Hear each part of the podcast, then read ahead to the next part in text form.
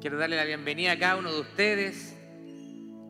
Estamos bien entusiasmados de, de comenzar o continuar, mejor dicho, este nuevo, nuestra serie, serie de sermones que hemos comenzado la semana pasada en el libro de los Hechos. Así que por favor vaya buscando en su, en su Biblia, libro de los Hechos capítulo 2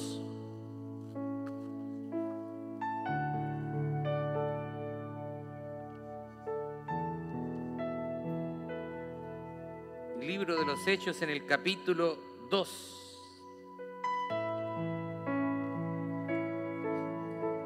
Mientras va encontrando, se va poniendo en pie para que podamos darle lectura juntos a la palabra del Señor. Hechos capítulo 2, versículo 1 al 13. Vamos a darle lectura y usted me va siguiendo. Si no trajo Biblia, podemos eh, puede leer en la pantalla. Dice así, la Reina Valera lleva por título La venida del Espíritu Santo.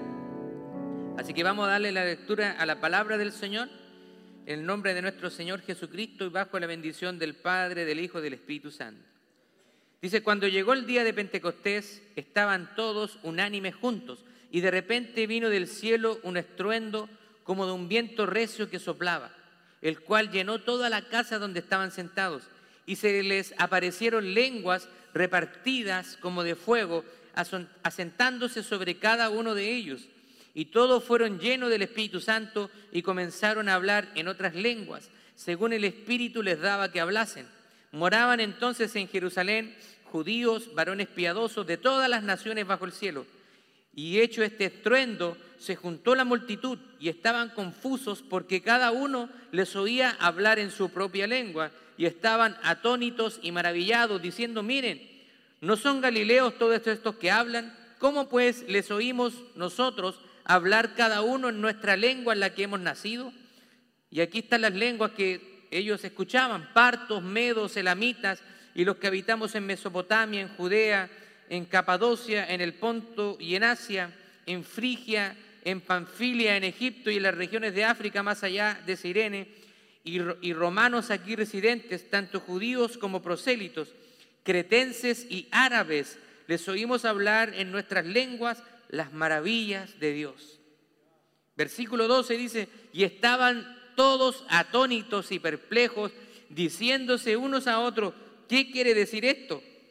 Mas otros, burlándose, decían, estos están llenos de mosto, o sea, estos están borrachos.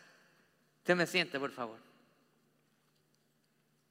Bueno, hemos la semana pasada comenzado una serie de sermones que hemos titulado, ¿cierto?, Empoderados.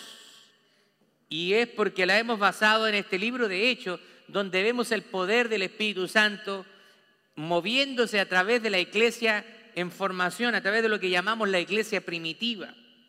Y en el versículo, ¿cierto?, 1.8, la promesa del Señor y recibirán poder cuando venga sobre ustedes el Espíritu Santo y me serán testigos. Así que empoderados tiene esa intención de entender de que hemos sido equipados con poder de lo alto para ser testigos de Jesús. La semana pasada nosotros vimos el capítulo 1 donde Jesús está ascendiendo al cielo y les anima a permanecer juntos. ¿Se acuerdan? Están ahí todos reunidos Jesús está ascendiendo y le dice, permanezcan juntos, no se vayan de Jerusalén hasta que reciban la promesa. ¿Y cuál era la promesa? Que Él rogaría al Padre para que enviara el Espíritu Santo. Así que ellos habían sido instados, habían sido motivados a permanecer juntos para recibir la promesa del Espíritu Santo mediante la cual ellos serían investidos de poder, recibirían poder de lo alto. Ahora, el día de hoy nosotros veremos cuando sus discípulos y sus seguidores recibieron ese poder prometido. Vamos a ver cuando ellos reciben el Espíritu Santo. Así que vamos al pasaje. Versículo número uno dice, cuando llegó el día de Pentecostés, estaban todos unánimes juntos. Ahora, nosotros cuando leemos la palabra de Dios, nada está ahí, nada de lo que está ahí está al azar. Como diría el Chapulín Colorado, todo está fríamente calculado. El Señor ha, en su soberanía, ha previsto, ¿cierto?, poner todo en su palabra y mover los acontecimientos de la historia para llevar a cabo sus propósitos soberanos. Nada de lo que sucede en el mundo escapa del poder y de la soberanía del Señor. Así, que nosotros podemos ver de que la Biblia nos dice que cuando llegó el día de Pentecostés, perdón, ahora, según el diccionario de teología de Harrison Bromley, el término Pentecostés deriva del griego Pentecostos, ¿ya? y esto significa quincuagésimo o cincuenta. Penta, pente, es cinco. Así que significa cincuenta. Y era eh, cincuenta días después de la celebración de la Pascua. Era la culminación de la fiesta de las semanas, la cual comenzaba el tercer día después de la Pascua con la presentación de los primeros frutos de la cosecha. Después de, cuando Israel sufrió el exilio, llegó a, constituir una de las fiestas mayores de los judíos, durante la cual muchos de los que vivían en regiones remotas del mundo romano regresaban a Jerusalén para adorar. ¿A quién, ¿A quién le gusta la fiesta? Nos gusta celebrar. ¿Cierto? Nosotros allá en Chile, usted sabe que yo soy chileno, y, en Chile siempre hay una excusa para celebrar, para tirar una carne a la parrilla, para estar juntos, para alegrarse, siempre hay. Estar de cumpleaños es una excusa perfecta. Juega la selección chilena, otra excusa perfecta para tirar carne a la parrilla. Nos encanta celebrar, nos encanta estar juntos. Así que cuando hablamos de fiesta, estamos hablando de eventos que reúnen a las personas para celebrar. Así que este era un tiempo donde muchos habían viajado de diferentes partes a Jerusalén, de diferentes partes. Aquí en los Estados Unidos, para que nosotros nos hagamos una idea más o menos, en noviembre en el Día de Acción de Gracias o Thanksgiving, muchas personas viajan, de, eh, eh, es uno de, las, de los días conmemorativos de los Estados Unidos donde se hacen más viajes dentro del país. Todos quieren ir a estar con la familia y a comer ese pavo, ¿cierto? O quizá algunos no comen pavo, pero comen eh, arroz con grandule, ¿cierto? Comen comidas típicas de cada país, pero es una excusa perfecta para celebrar. Aquí está sucediendo eso. Hay una festividad y donde los judíos de todos lugares remotos están viajando a Jerusalén para celebrar. Así que esto sirvió como un lazo perfecto para unir a los judíos del mundo del primer siglo con un recordatorio de su historia. Esta fiesta les ayudaba a ellos a recordar. Este, el mes de septiembre se le ha llamado el mes de la hispanidad, de nuestra cultura hispana, de todos los valores que traemos. Muchos países de Latinoamérica están celebrando la independencia el día, en este mes. Celebramos la independencia de México. El día de hoy, justamente, 18 de septiembre, en mi país están de fiesta. Se celebra la independencia nacional de Chile. Así que está, hay celebración por allá. Estos son los días donde realmente extraño estar allá. Comida por todos lados, las comidas típicas, así que esto es un día donde realmente me gustaría mucho estar allá. Ahora, según eh, el nuevo diccionario de la Biblia de Lockwood, en tiempos del Nuevo Testamento, la tradición ya había identificado esta fiesta como una conmemoración del día en que Israel recibió la ley o recibió la, la Torá. Y según los fariseos, había ocurrido a los 50 días después de la salida de Egipto. Así que ellos están recordando, en otras palabras, que Dios los había sacado de Egipto con mano poderosa para darles una tierra prometida, una tierra que fluye la leche y la miel. O una tierra donde fluyen los dólares, dirían algunos.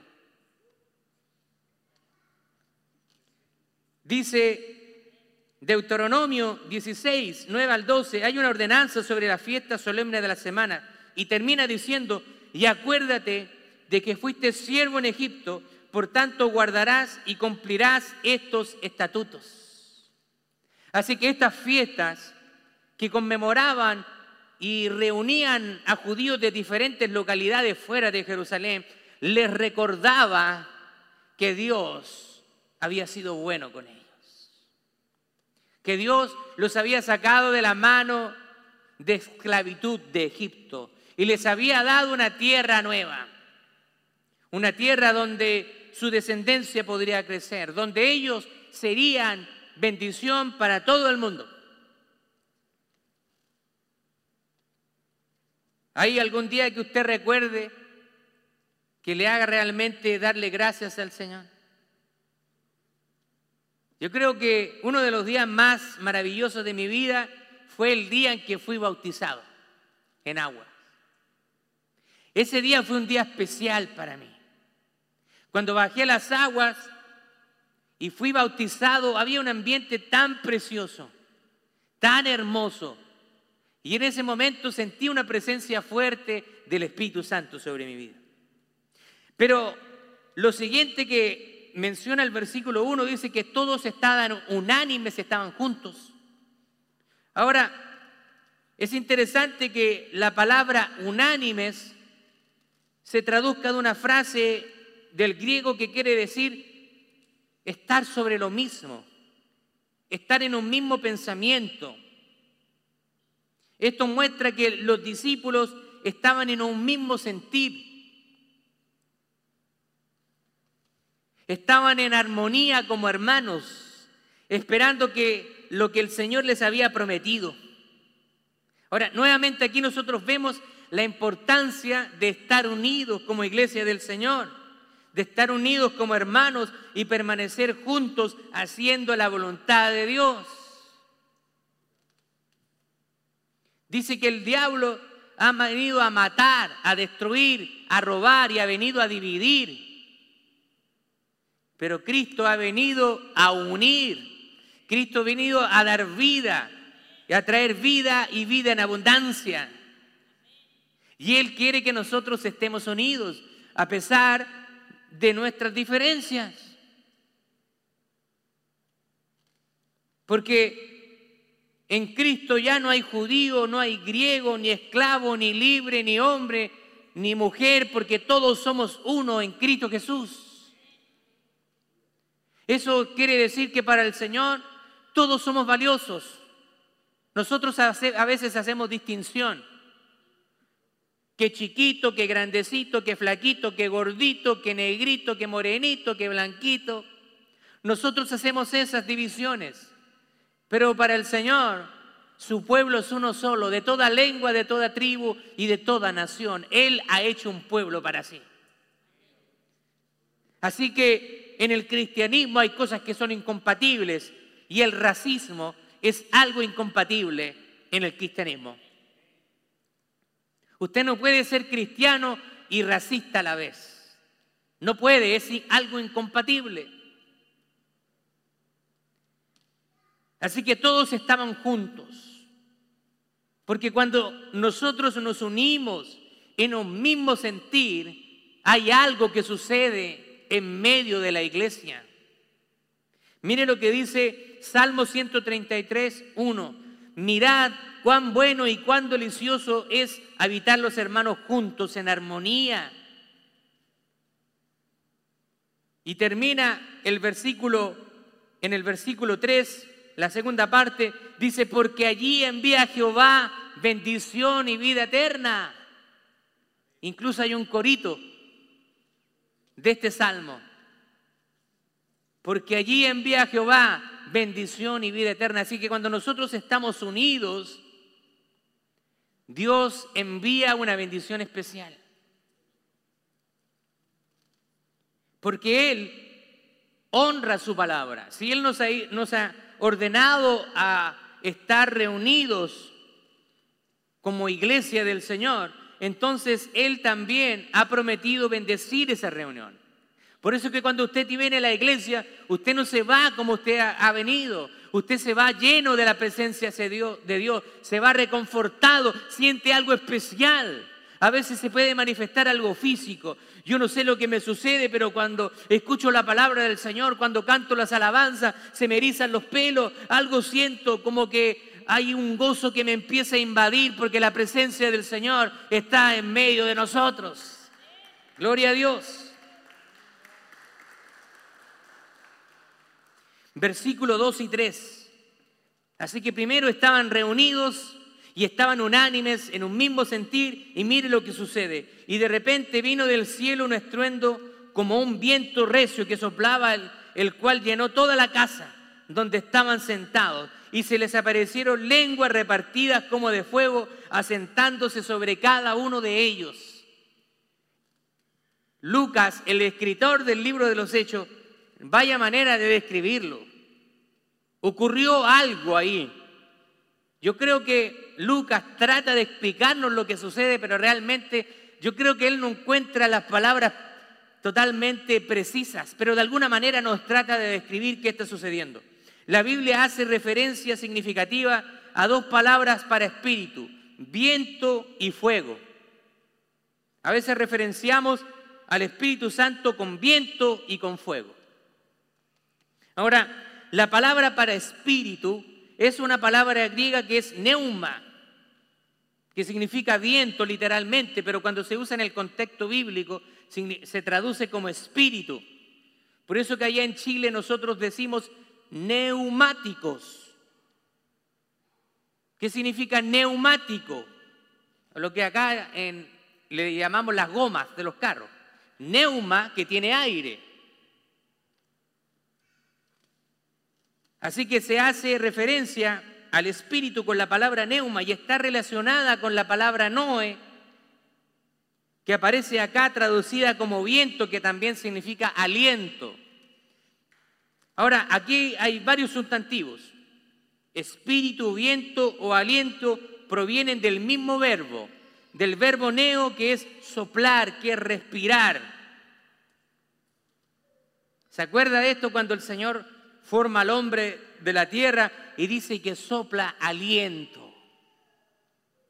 Porque el Espíritu de Dios trae vida. Nadie que haya nacido de nuevo permanece en tinieblas y está muerto espiritualmente, porque ha sido traído de la muerte a la vida. Hemos sido regenerados por el Espíritu de Dios. Y estamos caminando continuamente a través de una santificación progresiva. El Señor cada día trabaja en nuestra vida haciéndonos a la imagen de Cristo. Así que el sonido de soplar de un viento violento, dice aquí, del cielo señala el poder del Espíritu y de la plenitud de su venida. Dice que como un viento recio. ¿Ha escuchado usted de repente aquí en Scranton cuando estamos en las casas y las ventanas llegan a temblar? Como que a veces nos intimidamos un poquito con eso. Yo me imagino algo así. Tienen que haber sentido un viento, pero un estruendo bien grande. Y por otra parte dice que se les aparecieron sobre las cabezas lenguas de fuego. Y el fuego hemos hablado que simboliza el Espíritu Santo y representa la presencia de Dios. Ahora, cuando nosotros consideramos las historias del Antiguo Testamento, todo está unido, todo hace sentido. Dios se mostró en forma de fuego en muchas ocasiones. Por ejemplo, cuando le llama a Moisés desde una zarza ardiente que no se consumía. Y Moisés dice, ¿qué es lo que es esta zarza que está encendida en fuego pero no se consume? En Éxodo 3, capítulo 2, eh, versículo 2 al 6, se muestra a Israel como una columna de fuego durante la noche y como una nube delante de día, durante el día. Así que como columna de fuego era la presencia de Dios para el pueblo de Israel cruzando el desierto.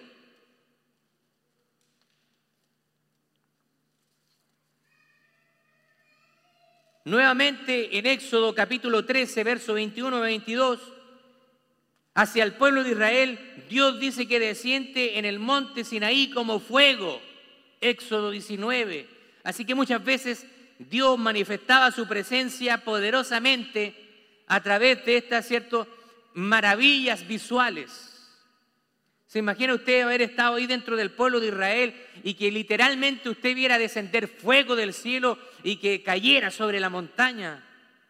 Ah, yo creo algo atemorizante, mostrando el poderío. Ahora, lo que es maravilloso es que ninguno de los creyentes que estaban ahí quedó exento de esta grandiosa experiencia. Dice que cada, sobre cada uno de ellos se posó el Espíritu Santo. Ahora, de la misma manera, el Espíritu Santo es prometido a todo aquel que cree, siendo recibido solamente por gracia en el momento de la salvación. Y nosotros lo hablamos la semana pasada. No hay cristianos de primera y de segunda categoría.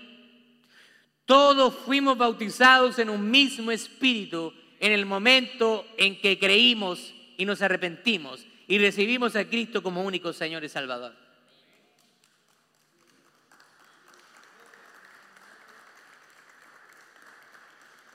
Primera de Corintios capítulo 12, verso 13, aunque lo leí la semana pasada, pero es bueno recordar, dice, porque por un solo espíritu fuimos, ¿quiénes?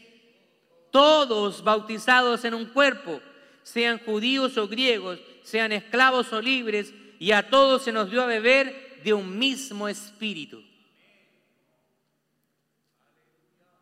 Vamos entonces a ver que el Espíritu Santo no hace distinción de clase social, de clase económica, de origen étnico o racial. el Espíritu Santo desciende sobre americanos, sobre hispanos, sobre africanos, sobre tribus en Ecuador, tribus en Chile, en Perú. No hace distinción. Por eso que en el Apocalipsis se ve un cuadro, dice que Juan vio de toda lengua, de toda tribu y de toda nación.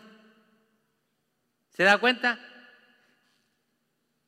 Que allá no va a existir el racismo. Aquí a veces todavía existe, incluso a veces existe lamentablemente en las iglesias, el racismo. Pero gracias al Señor que Él nos ha dado a beber de un mismo espíritu cada uno de nosotros. Versículo 4 y fueron todos llenos del Espíritu Santo y comenzaron a hablar en otras lenguas según el Espíritu les daba que hablasen. Ahora, la llenura del Espíritu Santo está separada del bautismo del Espíritu Santo. ¿Por qué? Porque el bautismo del Espíritu ocurre una vez para cada creyente en el momento de la salvación. Usted creyó y en ese momento usted es bautizado, sellado con el Espíritu Santo.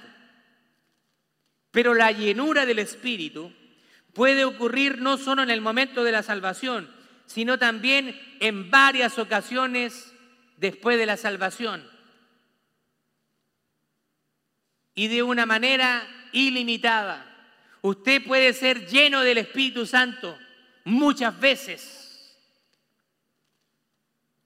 por eso que Pablo exhorta, dice, no se embriaguen con vino en lo cual hay desolución, Antes sean llenos del Espíritu Santo. Llénense del Espíritu Santo. Ahora, nosotros algo que observamos en Pentecostés es que ellos recibieron una señal milagrosa y sobrenatural de la llenura del Espíritu Santo. Comenzaron a hablar en otras lenguas.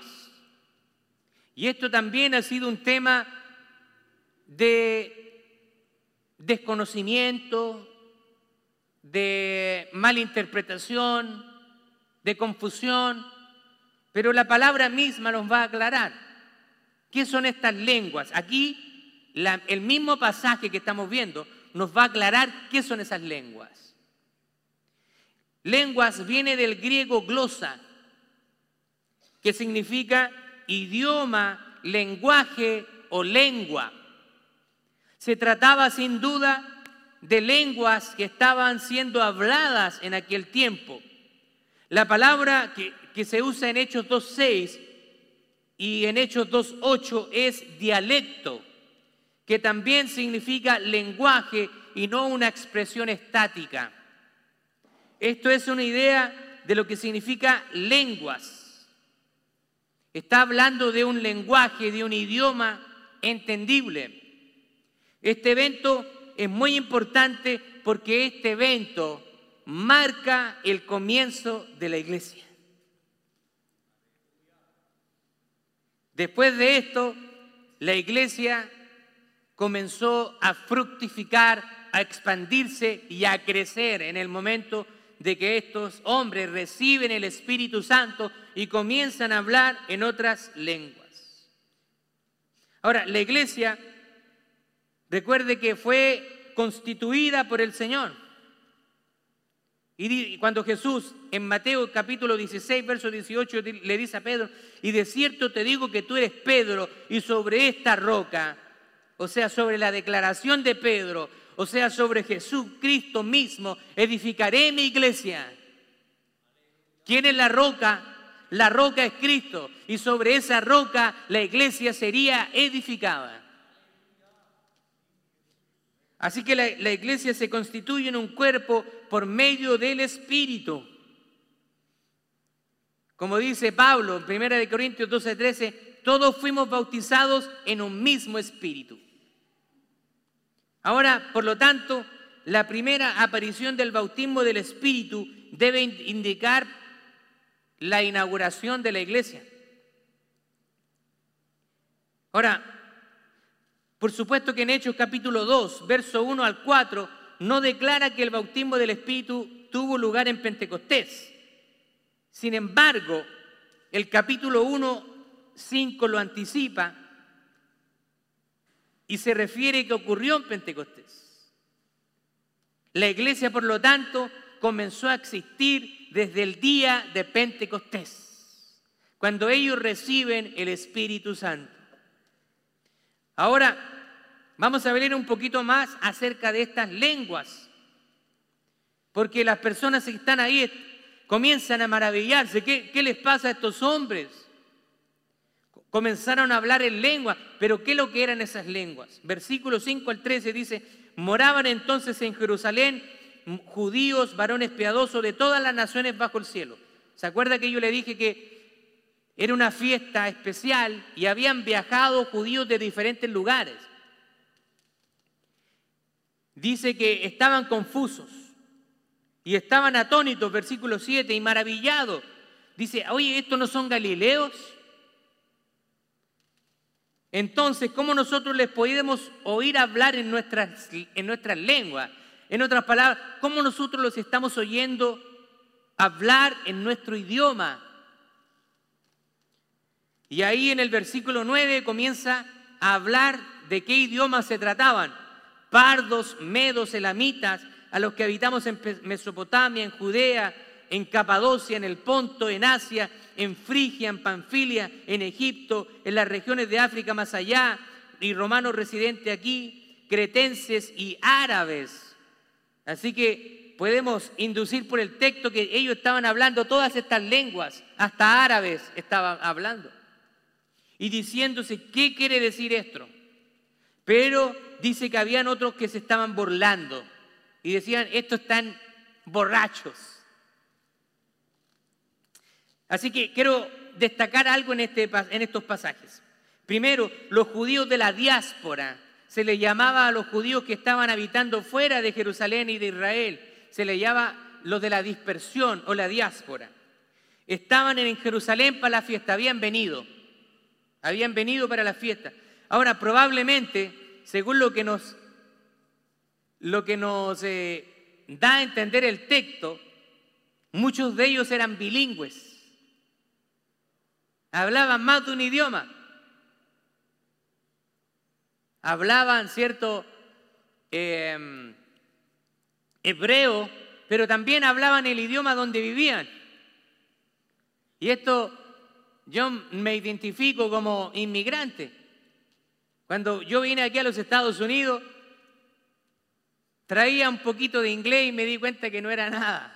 Tuve que empezar a aprender y todavía sigo aprendiendo. No es que me lo sé todo, sigo aprendiendo el idioma. Así que nosotros, ¿cierto?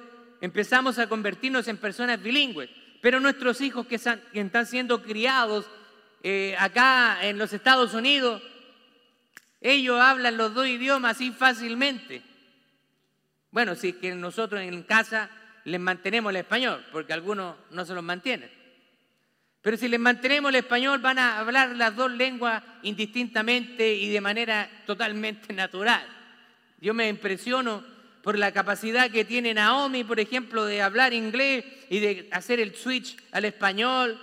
Y nadie le enseñó inglés, sino que lo aprendió solo, viendo ahí los videos, viendo películas, viendo movies. Yo digo, Señor, ¿por qué yo no, aprendí así? A mí cuando aprendí inglés, yo decía como el doctor Chapatín, me hierve la cabeza. No es fácil aprender un idioma. Pero se da cuenta que estas personas que están aquí no tuvieron que ir a una escuela de idioma, sino que sobrenaturalmente recibieron el, idioma de las personas que estaban ahí. ¿Se da cuenta de eso? Yo digo, Señor, ojalá usted me hubiera dado ese don a mí. Me habría ahorrado cuánto, cuánto tiempo, vergüenza, bochorno a veces que uno pronuncia algo y los americanos lo quedan mirando. ¿Qué? O si quise decir sábana. Pero ellos lo recibieron de manera sobrenatural. Quedaron estupefactos, estaban totalmente sorprendidos al escuchar que los judíos de Galilea, los que habitaban ahí, comenzaron a hablar los idiomas de los pueblos que rodeaban al mar Mediterráneo. Alguien que venía de la región de Egipto y de Árabe y llegan acá y ven a estos 120 hombres y uno que hablaba árabe dice, oye, oye, este está hablando en árabe. ¿Y cómo puede hablar árabe? Si es Galileo, nunca aprendió el idioma y está hablando en mi idioma y yo lo puedo entender. Eso es lo que están diciendo esos hombres. Ahora, nosotros tenemos que entender que es posible que los 120 hablaran. No, no nos da un número, sino que nos da a entender de que todos hablaron. Ellos habían sido, por eso que lo llamaron Galileos en general. El tema que habló la gente en estos idiomas, ¿qué es lo que fue? Exacto. ¿Qué empezaron a hablar? Oye, pero les escuchamos hablar en mi idioma. ¿Y qué está hablando? Dice que empezaron a hablar las maravillas de Dios. ¡Wow! Yo no me imagino qué habrían estado hablando, pero probablemente en, en árabe, en egipcio, estos galileos estaban alabando a Dios. Alabado sea el Señor. Aleluya, gloria a Dios, te alabamos porque eres bueno, porque eres maravilloso. Y esas personas que estaban escuchando aquí, yo te entiendo. Estás hablando en mi idioma, yo te puedo entender. Ahora, parece que estaban alabando a Dios, estaban exaltando y honrando a Dios en diferentes idiomas. Hoy en día, lamentablemente, el don de lenguas difiere mucho de lo que aparece aquí en la Biblia. Parece ser que el don de lenguas es hablar o repetir una misma palabra y repetirla y repetirla y ya estás hablando en lenguas. Pero la Biblia nos dice que eran idiomas. Ahora algunos se van donde Pablo está haciendo referencia a las lenguas y dice, si yo hablaré lenguas angélicas y no tengo amor, muchos dicen que probablemente Pablo está haciendo uso de una hipérbole, o lo que se llama en gramática española una exageración. Realmente no era que existieran una lengua angelical, sino que está hablando una exageración.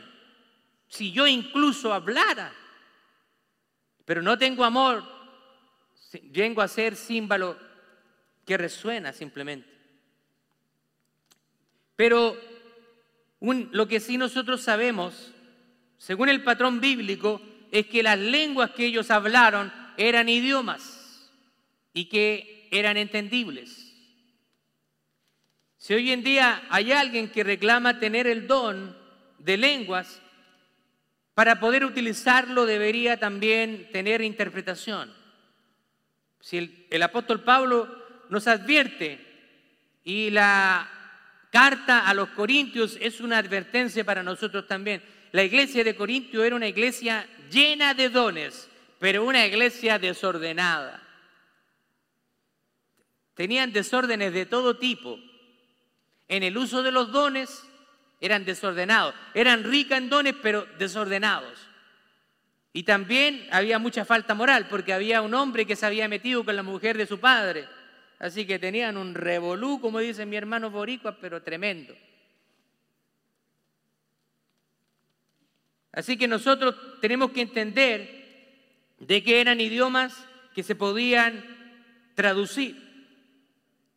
Ahora, nosotros tenemos que ver acá que los incrédulos judíos estaban desconcertados. E-, eran incapaces de explicar el milagro que estaban observando. Y algunos recurrieron a burlarse. Y afirmaron, estos han bebido demasiado, estos están borrachos, se les pasaron las copas. Muchas veces cuando usted esté lleno de la presencia de Dios, su vida esté llena de la presencia de Dios, va a haber gente que se va a burlar de usted. Cuando usted esté derramando lágrimas en la presencia del Señor, esté sintiendo su presencia, va gente que se va a burlar de usted. Ya llegaste. Te volviste fanático, fanática. Te volviste una aleluya. Allá en mi país le llaman canuto, de manera despectiva. Ya estos canutos ya andan aquí predicando la palabra de Dios. La gente se burla de nosotros. ¿Y sabe por qué se burla de nosotros?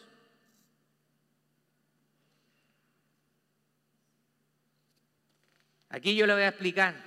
Y Pablo lo dice muy bien. Primera de Corintios capítulo 12, 2, perdón, capítulo 2, verso 14 dice, pero el hombre natural no percibe las cosas que son del Espíritu de Dios, porque para él son locura y no las puede entender porque se han de discernir espiritualmente. A ver si me muestra el versículo ahí la hermana. Primera de Corintios 2, 14. Creo que aparece más adelante. Primera de Corintios 2.14. Se han de discernir espiritualmente. Así que las personas que no tienen el Espíritu de Dios no lo van a entender a usted. Lo van a tratar de loco, lo van a tratar de fanático, lo van a tratar de loco. Así como trataron a estas personas. Los vieron hablar en otras lenguas y dijeron, esto está loco, estos están llenos de mosto, han bebido demasiado. Porque cuando el Espíritu de Dios toca nuestra vida, comienzan a suceder cosas que serán visibles a otras personas.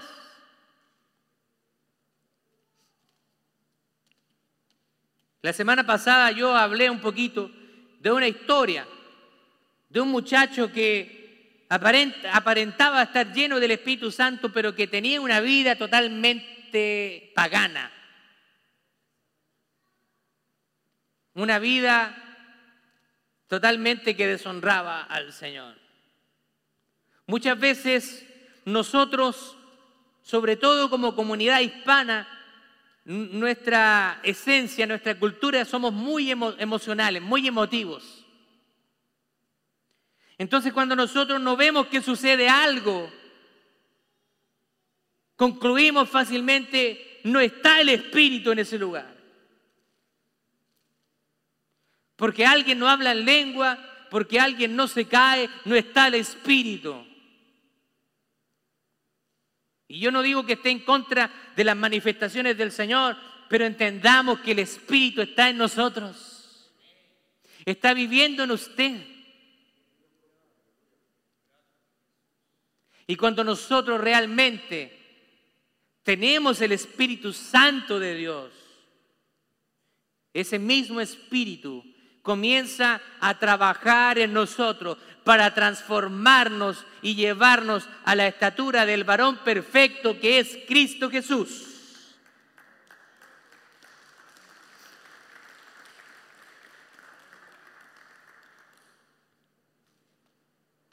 La evidencia de que usted es salvo es que usted cambia su manera de pensar. Usted ya no vuelve a ser el mismo jamás. Las cosas que usted antes hacía, ahora el Espíritu le da una convicción y le dice, no,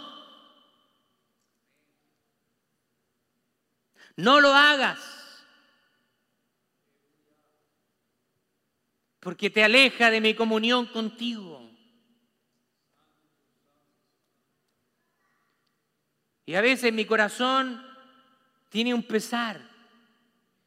Porque muchas veces he visto en nuestra comunidad hispana, a la cual yo amo con todo mi corazón, que muchas veces le hemos dado auge a tantas cosas externas que se nos olvida vivir una vida para Cristo. Hemos llenado la iglesia de normas, de leyes humanas, que las mujeres tienen que usar faldas, que las mujeres no se pueden pintar el pelo, que no pueden usar pantallas, que los hombres para venir a la iglesia solamente podemos venir y, usar corbata, que no hay otro atuendo. Y cualquier otro atuendo es ser una persona irrespetuosa. Hemos, hemos puesto la santidad de las cosas externas desconociendo de que la santidad es algo que proviene del interior y que se va reflejando de una manera externa, claro que sí. Pero la santidad es algo que viene desde adentro hacia afuera. Y vamos creciendo en sabiduría, vamos creciendo en gracia. Cuando entendemos, vamos cambiando nuestra vida. Vamos tomando ciertas acciones que nos hacen madurar hacia la estatura del varón perfecto que es Jesús. Pero cuando nosotros vemos a alguien de cierta manera, decimos, esa persona es espiritual y esta no. Clasificamos solamente por el atuendo, por la manera de vestirse. porque estamos mentalizados, estamos criados de esa manera. La primera vez que yo fui a predicar en una iglesia en Chile, que dicho sea de paso, fue una tremenda irresponsabilidad de parte de los líderes mandarme a predicar siendo un neófito. Pero quería agradar a Dios, pensaba que lo estaba haciendo bien y yo me puse un pantalón de vestir, me puse una camisa y me puse eh, una, un, tenía, tenía la, la chaqueta del traje, pero era verano, hacía calor y yo me iba a subir a predicar y recuerdo muy bien uno de los ancianos de la iglesia que ya está en la presencia del Señor me dijo, usted no puede subirse a predicar así. Y yo le dije, pero ¿qué hay de malo? A mi juicio creía que estaba vistiendo bastante prudente, con pantalones, zapatos y una camisita. Me veía ordenadito. Y dije, pero, pero ¿por qué? No, que usted no tiene ni corbata ni chaqueta. Siendo un, nuevo cristiano, un recién convertido, yo no entendía. Yo dije, no, ¿qué tiene que ver la ropa? No tenía el conocimiento bíblico para refutar a ese varón, pero algo se me hacía en mi cabeza de que eso no tenía nada que ver. Pero dije, bueno, era una autoridad de la iglesia, no me iba a poner a pelear con él, ni menos quería perder esa oportunidad de subirme al púlpito. Así que me fueron a buscar la chaqueta y la corbata, y ahí sí podía predicar. Y lo hice. Horrible, pésimo, mal, pero lo hice. Todas esas cosas me fueron dando a mí una experiencia. Porque a veces Dios nos lleva a lugares para aprender. Y cuando aprendimos nos dice eso que viste que se hacía, no lo hagas tú. Bueno, ya para concluir y ya no aburrirles más. Si usted ha entregado su vida al Señor, ya ha sido bautizado por el Espíritu Santo. No se trata de sentir o no. Es una promesa y usted tiene que creerlo. Porque a veces venimos con una disposición a la iglesia. Nuestra disposición cambia. A veces venimos más receptivos o a veces no. A veces su corazón dice, quiero escuchar toda la palabra del Señor hoy día. Y un día, usted un día va a venir aquí, vamos, a ver, quiero escuchar al pastor, a ver si se equivoca, a ver si dice algo mal. A veces vamos a venir más receptivos, otras veces no. Otras veces usted va a decir, sentí la presencia del Señor y a veces no, porque a veces nuestro estado anímico cambia. Por eso es que nosotros no nos podemos dejar guiar por nuestro corazón porque dice la palabra del Señor que el corazón del hombre es engañoso y va de continuo al mal. Así que no se trata de sentir o no, aunque usted no sienta a veces nada, porque cuando estamos atribulados, cuando estamos en la prueba, a veces no sentimos nada. Dígame que no. Estamos en medio de la prueba, atribulados, sufriendo, no sentimos nada. ¿Y qué pensamos? La presencia del Señor no está conmigo, pero el Señor nos ha prometido que estaría con nosotros todos los días hasta el fin del mundo. Pero ¿qué sucede? A veces nosotros no sentimos, no sentimos algo y decimos, Dios no está conmigo. Y el diablo se encarga también de traer duda a nuestra mente. La presencia de Dios no está contigo. Tú no tienes el Espíritu de Dios. El diablo viene a meter muchas cosas en la mente. Pero si tú le has entregado tu vida al Señor de manera genuina, entonces tú tienes el Espíritu Santo en ti. Ahora, sin embargo, la llenura del Espíritu Santo puede ocurrir en innumerables ocasiones.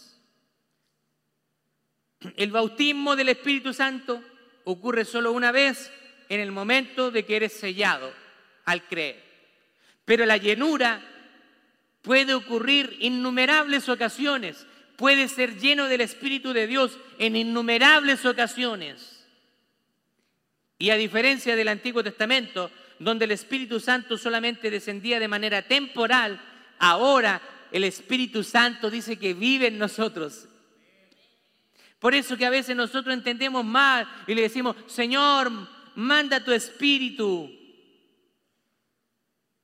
Envía tu espíritu. Yo me imagino al Señor mirándonos. Yo te entiendo lo que tú me quieres decir.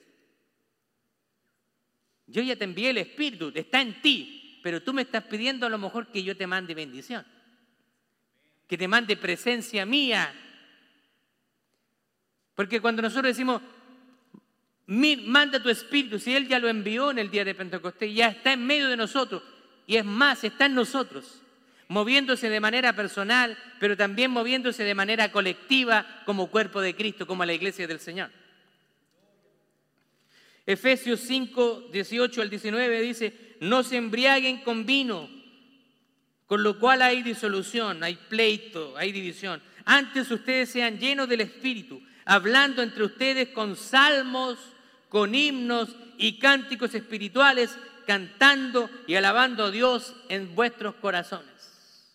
Así que cuando nosotros somos llenos del Espíritu Santo, el Señor comienza a manifestarse en medio de nosotros. Ya cuando queremos responderle al hermano, nos frenamos. Cuando quiero responderle a mi esposa, el espíritu me pone ahí un callaboca.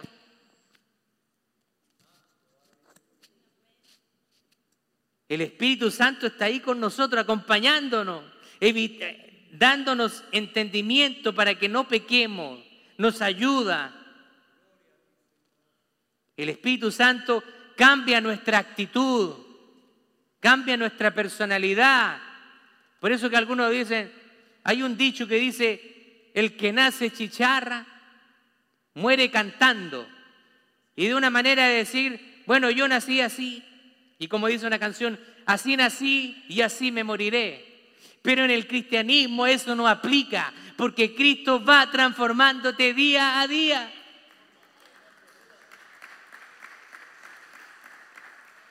Si tú eras un grosero, ahora empiezas a hablar de una manera diferente. Si eras un mujeriego, ahora Dios te hace que seas fiel a tu esposa. Si las mujeres eran... ¿Hay mujeres aquí? si las mujeres eran agrandadas, ¿cierto? Sobrepasando la autoridad de su esposo, ahora ¿qué hacen las mujeres? Respetan a su esposo. Y no se trata de una sumisión de un menor valor, para nada.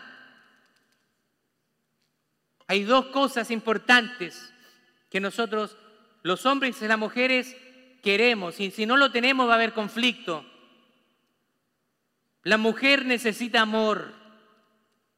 Y amor significa, hombres, amar a tus mujeres, proveerles, tratarlas bien, no ser toscos con ellas, pedir las cosas de buena manera. En el acto sexual, no ser como un animal, preparar el momento. Amar a su esposa significa no ser agresivo con ella, pedirle las cosas de buena manera. Cuando usted ama a su esposa y hace todas estas cosas, entonces su esposa con gusto, ¿qué va a hacer? Va a respetarle, se va a someter a su autoridad, con gusto lo va a hacer. Cuando una mujer tiene un hombre que realmente la valora, que la ama, se va a someter a su autoridad espiritual con gusto. Pero a veces como estas cosas fallan, también nace en nosotros el pecado. ¿Y por qué tengo que someterme a este si este me trata como la reverenda mona? Es natural que una esposa frente a un hombre machista, agresivo, tenga resistencia a someterse, ¿eh? va a ser natural. Por eso es que cada uno de nosotros tiene que cumplir su función. Si nosotros cumpliéramos nuestra función, no, habrían problemas en el matrimonio. Pero usted y yo sabemos que somos, somos pecaminosos muchas veces, pecamos al Señor. Somos carne. Entonces por eso que cuando usted trata a su esposa de manera despectiva, grosera, y si usted es un hijo de Dios, el Señor le va a decir, anda y pídele perdón. Que no quiero. Anda y pídele perdón. Y usted tiene que ir donde su esposa y decirle, perdóname, mi amor. Me equivoqué. El Espíritu Santo destruye nuestro ego, nuestro orgullo y nos hace ver nuestra condición de que somos polvo. Quiero terminar con esta frase. Busquemos cada día ser llenos del Espíritu Santo de Dios para que a la misma vez seamos transformados a la imagen de Cristo. Gloria a Dios.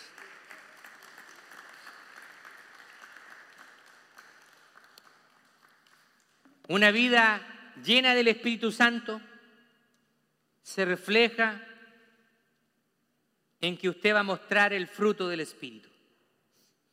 Amabilidad, paciencia, benignidad, dominio propio, mansedumbre. Todas esas características del fruto del Espíritu se van a manifestar en su vida. Y creo que una de las más evidentes que tiene que haber en nuestra vida es que nosotros, cuando estamos siendo llenos del Espíritu Santo, somos motivados a obedecer su palabra y a someternos a su palabra.